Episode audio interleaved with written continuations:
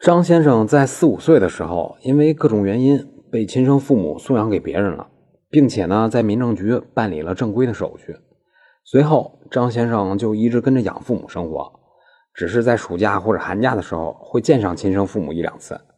现在，张先生已经结婚成家。去年九月，张先生的养父母相继去世，他作为养子女，当然就继承了养父母的财产。到了今年六月呢，张先生又突然得知自己的亲生父亲也因病去世，张先生赶紧回家料理丧事儿料理完了丧事儿这张先生来到公证处，说自己的亲生父亲留下一处房产，就问公证员自己有没有资格继承这套房子。答案是没有，因为我国法律规定，这子女跟着养父母办理了收养手续后，那么这孩子和原来亲生父母之间法律上的这层关系就没了。简单来说，就是有了养父母，就成了人家家孩子，